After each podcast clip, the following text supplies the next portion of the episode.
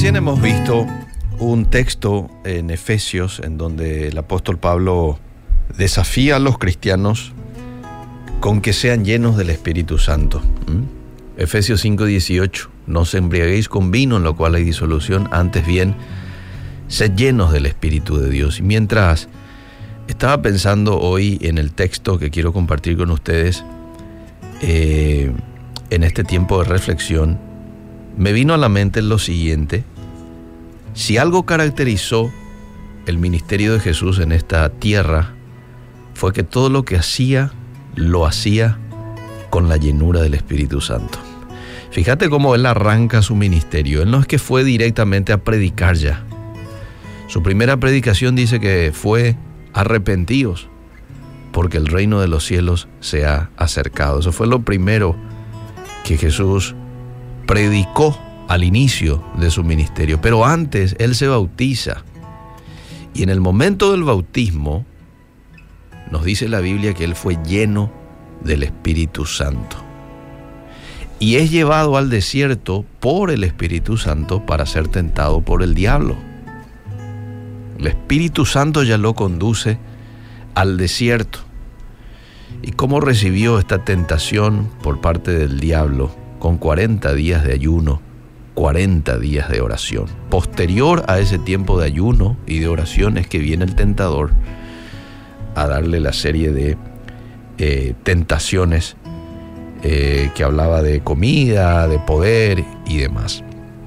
Entonces, vemos a, a Jesús que en su estadía por esta tierra estuvo lleno, estuvo en una conexión directa con el Espíritu Santo, con su Padre. Y ahora quiero conectar esto con el pasaje que quiero compartir contigo que está en Mateo capítulo 7, versículo 28 y 29.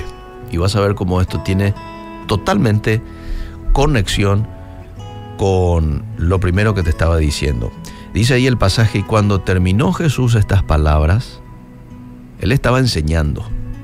Cuando terminó Jesús estas palabras, la gente se admiraba de su doctrina, porque les enseñaba como quien tiene autoridad y no como los escribas. Mateo 7, 28 y 29. Y uno se pregunta, ¿cómo enseñaban los escribas? Que aquí la gente podía diferenciar muy bien con la enseñanza de los escribas versus la enseñanza de Jesús. Y los escribas tenían pura ley, pero poca gracia. No tenían la gracia que tenía Jesús. Los escribas tenían mucho conocimiento, pero no tenían la unción de Jesús. Los escribas eran muy terrenales, pocos celestiales. Los escribas eran muy lógicos, poco sobrenaturales. Tenían muchas interpretaciones humanas, pero poca revelación divina. Tenían una vida más olor a tierra que a cielo. Eran doctos en la ley, pero desechadores del Espíritu Santo mentes brillantes, espíritus vacíos, razonamiento filosófico,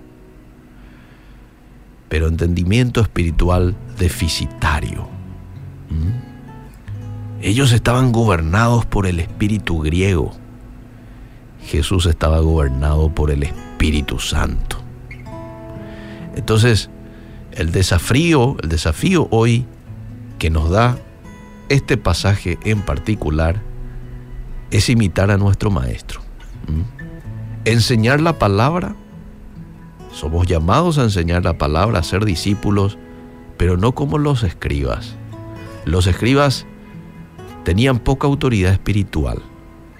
Probablemente los escribas hablaban muy bien, enseñaban muy bien, pero no llevaban a la práctica y eso no les daba autoridad a ellos. Aparte que no tenían el respaldo de Dios. lo hacían sin la cobertura de Dios. Atención con hacer algo sin esto. Enseñar como los escribas. Debemos enseñar como lo hacía Jesús. No con el espíritu de los escribas, sino con la llenura y el apoyo del Espíritu Santo, como lo hacía nuestro Maestro Jesús. Y la gente se daba cuenta, se daba cuenta. Había una diferencia, el pasaje te lo muestra. Les, la gente se admiraba de la doctrina de Jesús porque les enseñaba como quien tiene autoridad. Tenía una autoridad espiritual que Dios mismo se lo daba a Jesús y no como los escribas. Que Dios nos ayude que podamos ser hombres y mujeres, que lo que tengamos que hacer lo hagamos así como nuestro Maestro, con la total llenura del Espíritu Santo.